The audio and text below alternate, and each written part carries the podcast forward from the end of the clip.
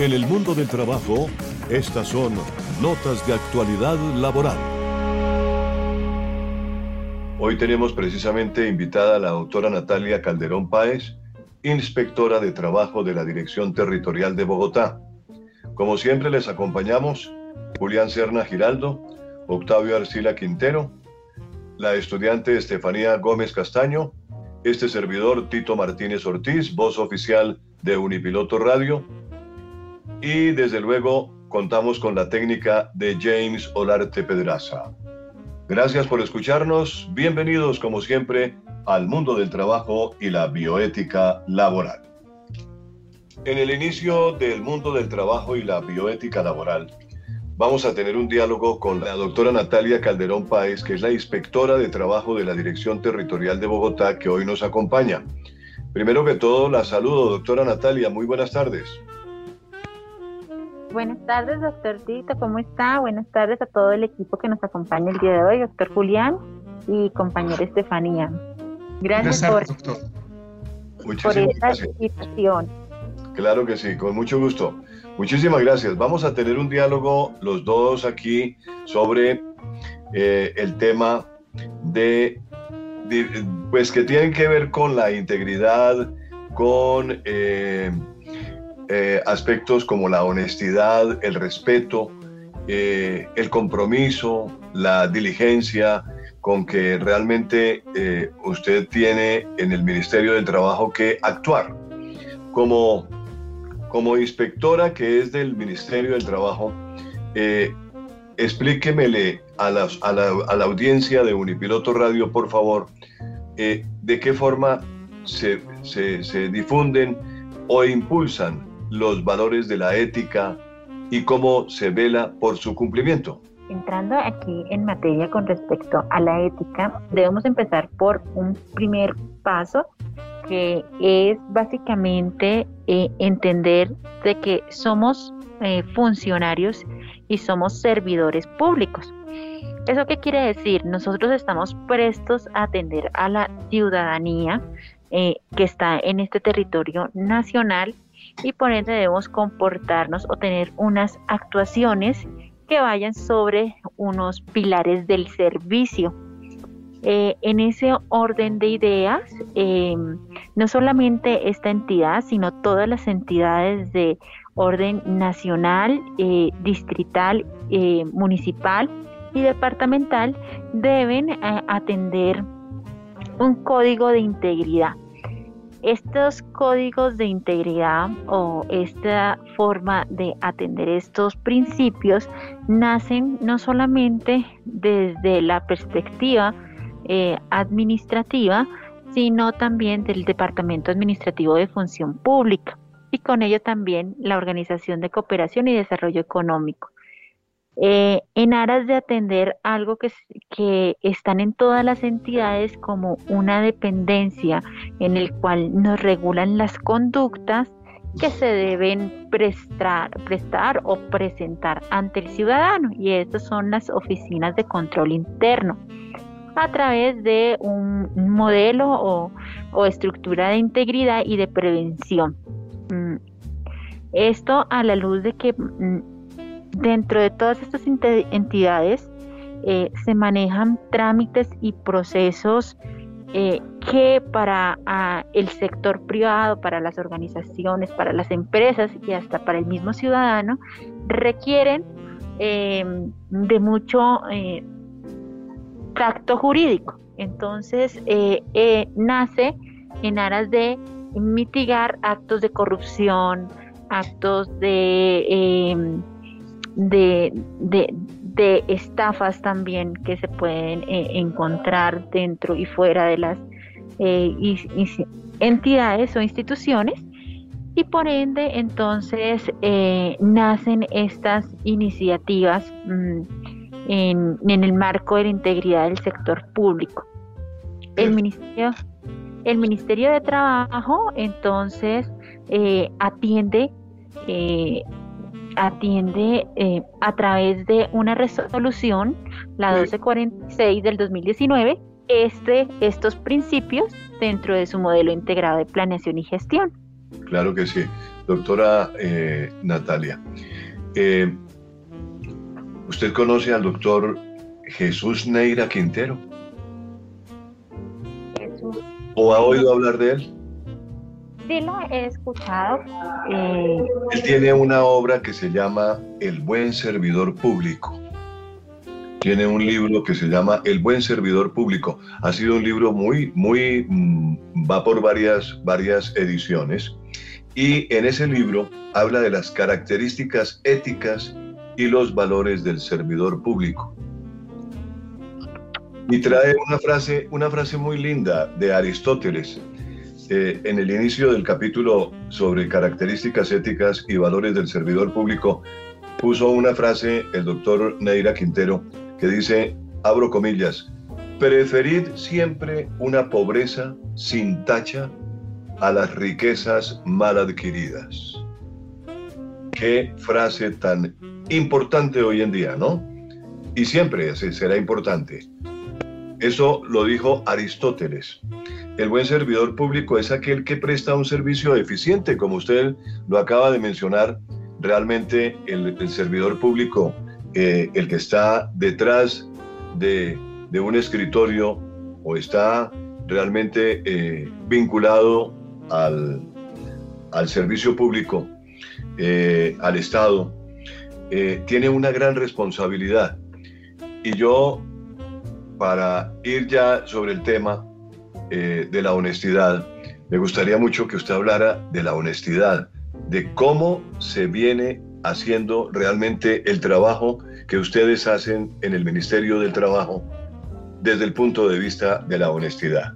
Desde el punto de vista de la honestidad como valor y pilar de, de las organizaciones y más que todo de este ministerio, eh, está dentro de cada uno como funcionarios y, lo puedo poner de reflejo o a contraluz en el grupo de atención eh, ciudadana y trámites en el cual tenemos eh, diferentes mm, puntos en los cuales el inspector asesora, guía y tramita algunas eh, diligencias para las organizaciones con atención a despidos por discapacidad o permisos para horas extras. De allí se desprende la importancia de desarrollar cada uno de los procesos de manera diligente y con ello también, eh, también el proceso de que esos trámites son totalmente gratis, por lo que a través de diferentes canales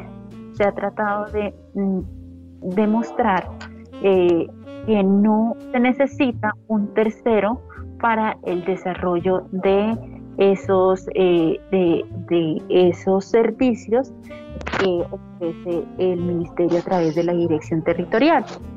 De igual manera, también se, se está atendiendo a través de las subcomisiones y los diferentes estamentos distritales en aras de prevenir y promover las normatividades laborales y las buenos, eh, buenas prácticas organizacionales eh, para todo el sector eh, económico y laboral. Doctora Natalia, importantísimo ese concepto. Bueno, eh, el respeto, el respeto por los demás, el respeto por las personas que consultan al Ministerio del Trabajo, ¿de qué manera se puede, se podría decir que ustedes actúan y, que tienen respeto por esas personas que van al ministerio? Nosotros el respeto lo debemos tener en cada una de nuestras actividades y especialmente cuando eh, se hacen las asesorías eh, eh, internas para el trabajador y también para el empleador, siempre se van a desarrollar bajo el orden de las buenas Em, los buenos diálogos y las, las, palabras de manera armoniosa, de tal manera que eh, eh, no es concebible encontrar un funcionario o un servidor que esté en cara del o a cara de los eh, ciudadanos y sea grosero o actúe de manera inapropiada. Claro que sí. Y, el compromiso eh, que tiene eh, hoy en día el servidor público eh, también se da hoy en día en el Ministerio del Trabajo. Hoy en día se da en el Ministerio de Trabajo y se da en cada uno de nosotros atendiendo esta emergencia sanitaria, puesto que se, nunca separó eh, eh, los procesos de manera interna. Sí, eh, se, tuvo una medida suspensiva con aras de reorganizarnos y reestructurar los procesos que se hacían de manera presencial dentro de las instalaciones de cada una de, las direcciones territoriales. Sin embargo, se siguió desarrollando estrategias internas para poder atender tanto la emergencia como las necesidades que tenía el empleador en su momento y que ahora estamos superándolo y cada vez estamos más em, con más contacto estrecho a través de la virtualidad eh, y, a través de la alternancia que estamos viviendo en estos momentos.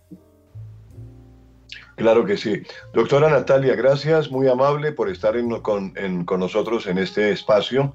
Eh, es importante que nuestros oyentes entiendan que estamos eh, naturalmente exponiendo la forma como funciona el Ministerio del Trabajo desde el punto de vista de los valores de ética.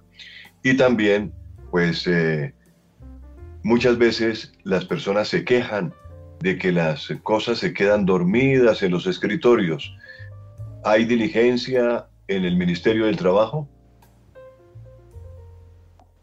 hay diligencia en el Ministerio del Trabajo, pero también hay que entender de que, por ejemplo, nuestra dirección territorial atiende todas las entidades eh, y todas las organizaciones que están aquí en el distrito, que son más de un millón de empresas, sin importar si son pequeñas, medianas o grandes empresas.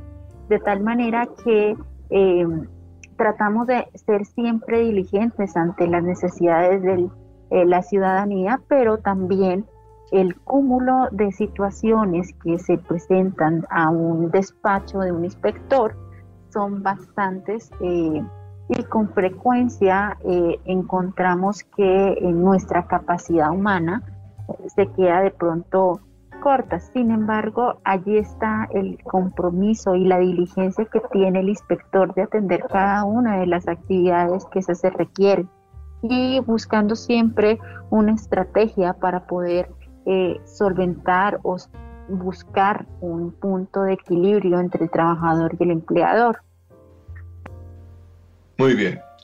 Entonces, resumiendo, tenemos, eh, digamos, eh, claramente la honestidad, el respeto, el compromiso, la diligencia, que son valores muy importantes de ética que se tienen en cuenta en el Ministerio de Trabajo y que por lo tanto las actuaciones de los inspectores y de todos los empleados, eh, servidores públicos que actúan desde el Ministerio están cumpliendo con estos valores de ética y desde luego pues nos alegramos muchísimo que eso se esté haciendo. Desde luego que comprendemos que últimamente con la pandemia y con todo lo que ha pasado, pues obviamente muchas veces se retrasan las diligencias, pero es entendible y pues comprensible desde todo punto de vista, ¿no es cierto? Doctora Natalia, muchas gracias. Vamos adelante en el programa. Eh, ¿Cuánto lleva usted en el ministerio, doctora Natalia? En estos momentos voy a cumplir eh, dos años eh, con ellos, muy firmes en el proceso.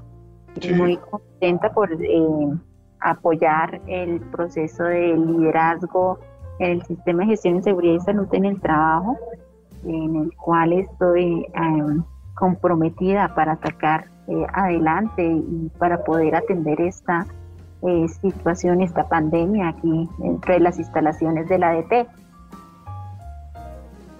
La doctora Natalia, ¿qué profesión tiene? Yo soy abogada, especialista en seguridad y salud en el trabajo y constitucional administrativo. Magnífico. Una abogada, entonces, en el Ministerio del Trabajo, que es inspectora de trabajo de la Dirección Territorial de Bogotá, es nuestra invitada hoy aquí en el mundo del trabajo y la bioética laboral. En el mundo del trabajo, políticas públicas de Estado.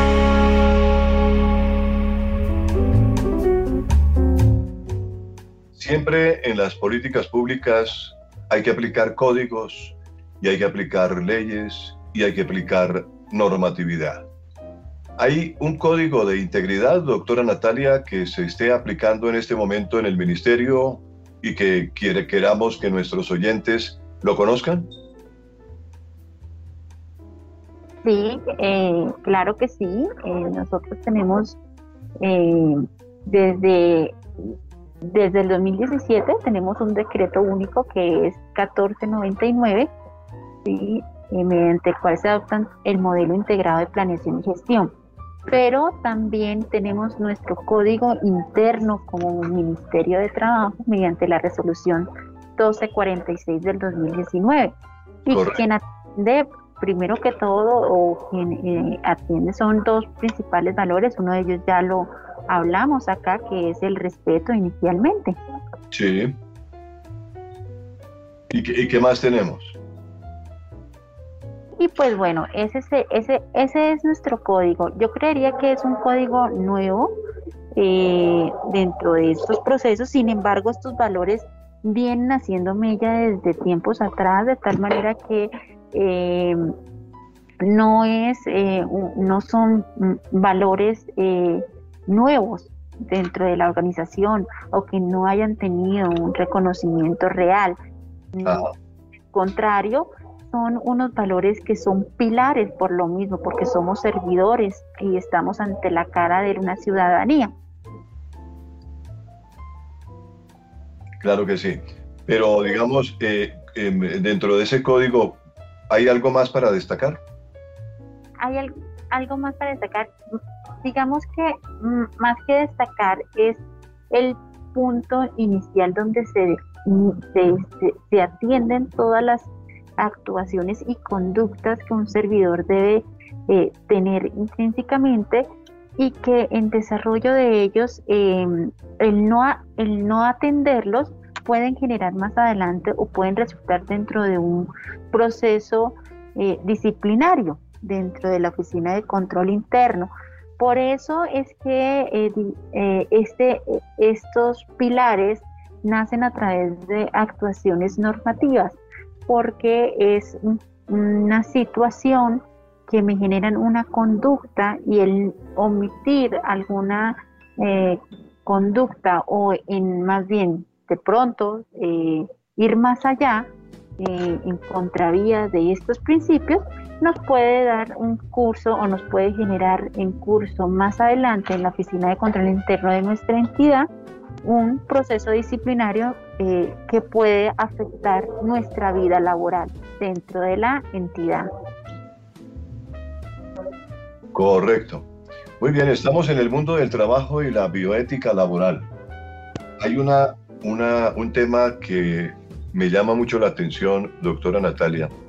A veces sobre las leyes encontramos eh, desigualdades, ¿no?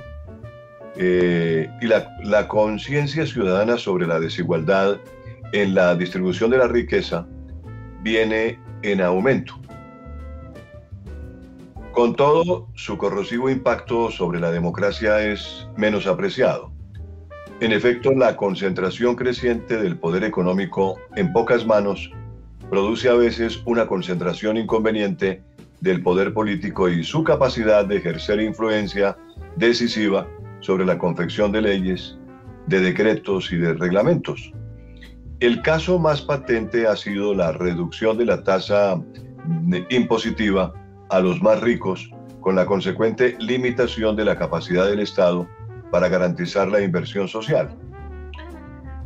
Un área donde el impacto negativo sobre la distribución de los ingresos se ha invisibilizado es, por ejemplo, la legislación laboral, la llamada flexibilización laboral de los últimos 30 años ha erosionado la función protectora del Código Sustantivo del Trabajo, ideado y creado para contrarrestar precisamente ese poder patronal concentrado que impone las condiciones laborales, porque a usted cuando la contratan eh, o a cualquiera de nosotros dice, le dicen a uno, estas son, son las condiciones para que usted trabaje en esta empresa. Con el coco del desempleo, el Congreso ha reducido las prestaciones y las garantías laborales.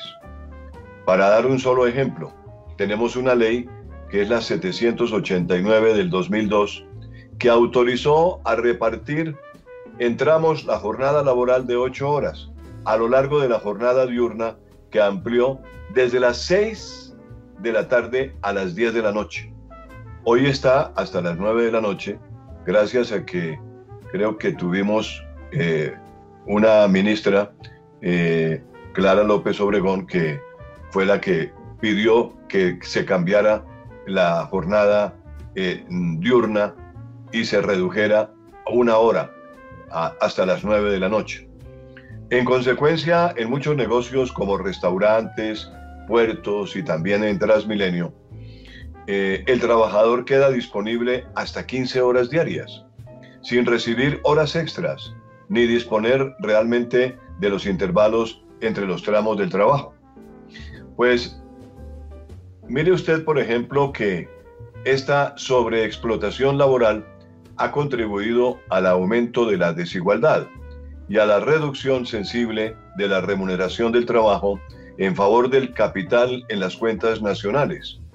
La sola transferencia de trabajadores a empleadores en solo horas extras ascendió entre los años 2003 y 2016 a 24 billones de pesos, según cálculo del Ministerio del Trabajo.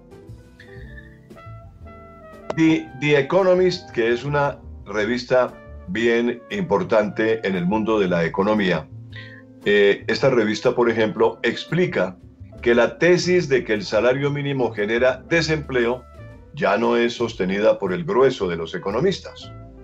El Tribunal Supremo del Reino Unido acaba de declarar que los conductores de Uber son trabajadores con derechos y no contratistas independientes como sostienen las plataformas que no les reconocen el contrato de trabajo. Entonces, llegó la hora de hacer equitativa la legislación tributaria y laboral, además de introducir un sistema impositivo progresivo, como ordena la Constitución, es indispensable expedir el Estatuto del Trabajo que contribuya a reducir en vez de aumentar la desigualdad.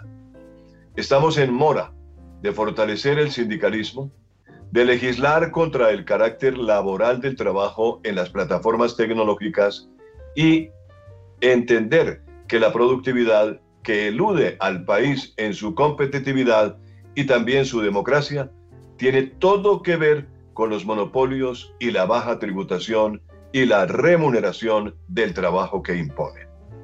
Una nota ah, sobre lo que está pasando realmente en términos de leyes que propician la desigualdad.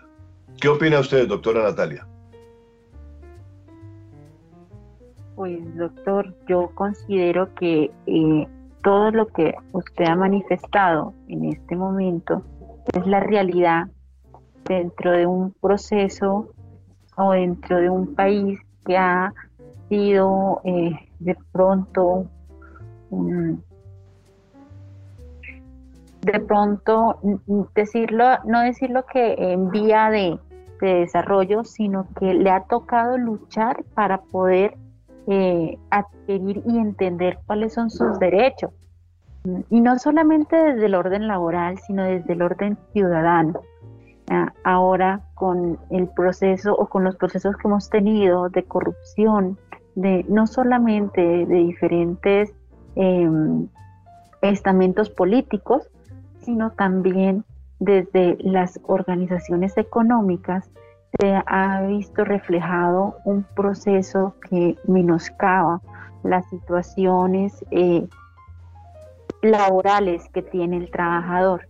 Sin embargo, desde la Constitución del 91, a través de su artículo 53, establece unos principios y unos pilares que se deben atender de manera mm, prioritaria y primaria para ah, poder em, equilibrar esa balanza que nosotros tenemos siempre en desigualdad de condiciones, que es eh, básicamente el principio de buena fe, los principios eh, de, eh, de igualdad, principios del mínimo vital, entre otros, y con ellos también el principio de favorabilidad.